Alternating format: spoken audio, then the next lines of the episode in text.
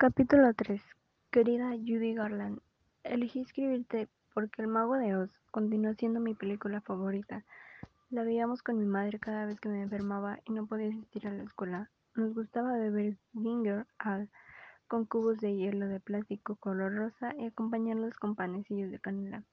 Mientras disfrutábamos de Somewhere Over the Rainbow, Estoy segura de que todo el mundo conoce tu rostro, o por lo menos tu voz. Sin embargo, creo que muy poca gente sabe acerca de tu vida real, más allá de la ficción.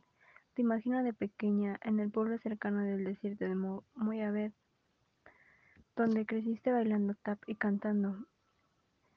En el cine de tu padre, desde niña aprendiste que los aplausos reflejaban amor. También te imagino a lo largo de las calurosas noches de verano en las que la gente solía acudir para disfrutar disfrutar del aire acondicionado. Tu fuerte presencia sobre el escenario entretenía a la audiencia, de tal manera que olvidaban sus miedos y preocupaciones.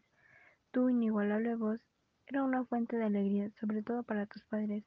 Luego se proyectaba una película en blanco y negro, durante la cual te dormías cuando finalizabas. Tu padre te cantaba en sus brazos hasta su enorme coche. El viaje de regreso a casa era comparable al de un bote navegando en el alta mar pero en este caso sobre la superficie negra del pavimento. No soportabas la tristeza ajena, por eso nunca dejabas de cantar. Lo hacías cuando tus padres discutían y a su vez cuando necesitaban sonreír. Utilizabas tu voz como un pegamento capaz de mantener a tu familia unida, pero también cantabas para ti, para evitar perder el control.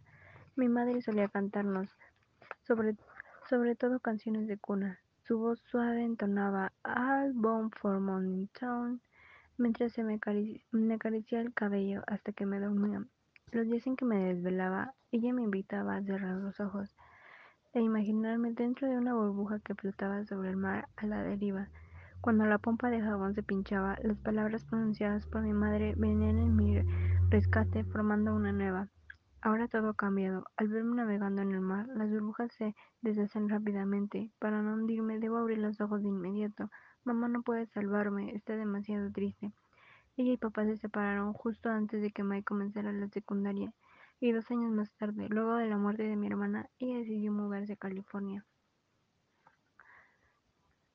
En este preciso instante estoy aquí, sentada junto a la ventana, a la espera de la primera estrella de la noche. Desearía saber dónde te encuentras. Sé que has muerto, pero firmemente que los seres humanos no pueden desaparecer por completo. Afuera está muy oscuro y estoy convencida de que estás por allí, en algún lugar, en algún lugar. Me gustaría dejarte entrar. Sinceramente tuya, Lauren.